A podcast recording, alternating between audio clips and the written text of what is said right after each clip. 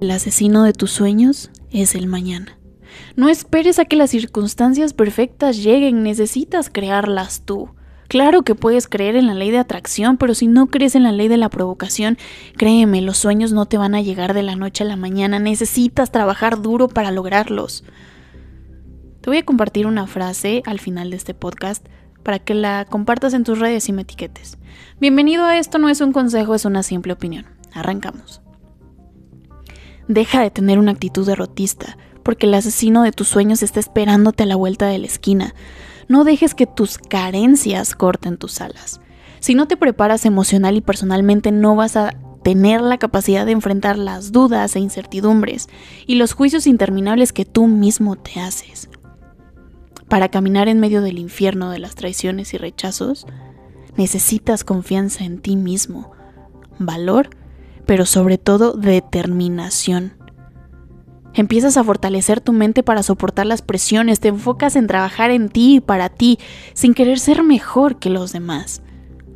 Al final, te liberas de las cadenas de esta maldita sociedad que te quería mantener esclavo, oprimido, siguiendo un camino común de cegación.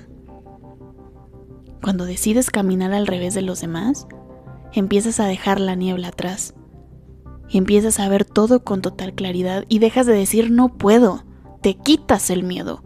Comienzas a ser productivo, lo que te parecía interminable y tedioso ahora es práctico y disfrutable. La constancia te acompaña. Y ya no te quejas porque haces las cosas sin ayuda. Dejas de preocuparte por si los demás hacen o no lo que les toca, porque tú aprendiste a cumplir tus compromisos.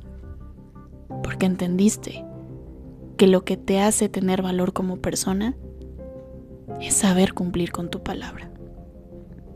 Cuando entiendes que el asesino del mañana te acecha, dejas de poner pretextos, vences las horas de sueño, la pereza y dejas de procrastinar. Cuando entiendes estas reglas decides ayudar a los demás a nutrir su espíritu, a empujar sus sueños, dejas de competir y decides tender una mano. Quieres que los demás brillen y se quiten la venda de los ojos como tú lo hiciste.